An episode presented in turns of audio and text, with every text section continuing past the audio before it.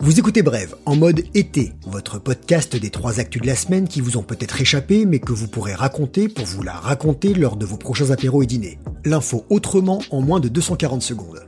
Mercredi 8 juillet, peut-être bientôt un quota carbone pour limiter nos voyages en avion. La vie en rose sur les glaciers transalpins? Pas vraiment.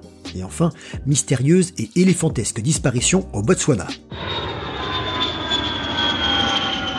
Bateau versus avion. Delphine Bateau, du groupe parlementaire Écologie, Démocratie, Solidarité, et son collègue à l'Assemblée, l'insoumis Didier Ruffin, ont présenté la semaine dernière une proposition de loi qui va en laisser plus d'un sur le tarmac. Ils proposent de mettre en place des quotas carbone individuels sur les trajets aériens personnels. Chaque année, nous aurions tous un nombre de kilomètres limité à parcourir en avion, reportable sur l'année suivante, mais non transférable à d'autres personnes. Non, ça ne marche pas comme les points sur le permis de conduire. Objectif, lutter contre la pollution du transport aérien. L'aviation représente près de 10% des émissions de gaz à effet de serre en France et entre 5 à 8% des émissions mondiales. Il pourrait tout de même y avoir des exceptions, continuité territoriale avec la Corse et les Outre-mer, les rapprochements familiaux ou encore des impératifs de santé. Aucun kilométrage limite n'a été avancé. Les députés souhaitent sortir du système des taxes, barrières pour les plus modestes, indolores pour les plus aisés. Ce n'est pas parce qu'on a de l'argent qu'on a le droit de polluer, explique Didier Ruffin. Pour lui, les quotas permettent de garantir une meilleure justice sociale. Près de la moitié des passagers aériens au départ des principaux aéroports français sont des cadres, contre 2% d'ouvriers. 15% de nos concitoyens n'ont jamais pris l'avion et 1% des Français en emploi utiliseraient l'avion au moins une fois tous les 15 jours. Bateau et Ruffin avaient déjà demandé l'interdiction de certains vols intérieurs, proposition finalement reprise par le gouvernement qui souhaite interdire ceux qui disposent d'une alternative ferroviaire en moins de 2h30. La montagne, ça vous gagne.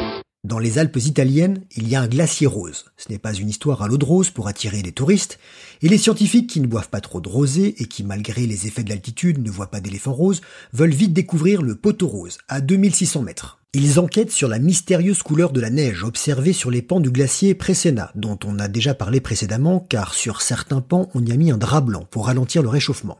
La couleur pourrait être provoquée par des algues dont on ne connaît pas encore tout à fait l'origine, mais qui accéléreraient les effets du changement climatique l'algue Ancylonema Norden skiold dii. Elle a déjà été observée au Groenland dans une zone où les glaces fondent. Malheureusement, malgré sa teinte signe de l'amour et du bonheur, ce n'est pas bon signe. Habituellement, la glace peut réfléchir plus de 80% du rayonnement solaire dans l'atmosphère, ce qui lui permet de tenir plus longtemps, de fondre plus lentement.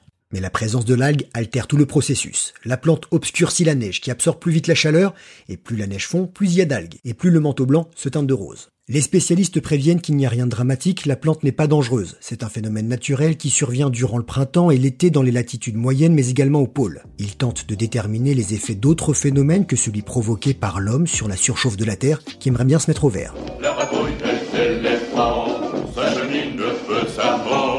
De mémoire d'éléphants, on n'avait jamais vu ça. Des pachydermes qui meurent mystérieusement par troupes entières au Botswana. Depuis mai, les carcasses de 356 éléphants de tous âges, mâles ou femelles, ont été retrouvées dans le delta de l'Okavango, au nord du pays. L'ONG Éléphants sans frontières a sonné la trompe pour donner l'alerte. Au-delà du nombre important dans une zone restreinte, ce qui étonne, c'est que la plupart de ces éléphants étaient couchés sur le torse, comme tombés vers l'avant et morts brusquement. Des analyses sont en cours pour essayer de comprendre les causes de cette hécatombe. Elle ne serait pas due au braconnage, les animaux été retrouvés avec leur défense. L'hypothèse d'une maladie inconnue n'est pas privilégiée, reste la théorie de l'empoisonnement. La coexistence des géants et de la population locale est un peu tendue. Les éléphants sans défense sont accusés de détruire les cultures. Il y a environ 130 000 éléphants en liberté au Botswana, un tiers de leur population africaine connue. Pour terminer, un proverbe africain qui va vous faire réfléchir. Si tu vois un éléphant avaler une noix de coco, c'est qu'il a confiance en son derrière.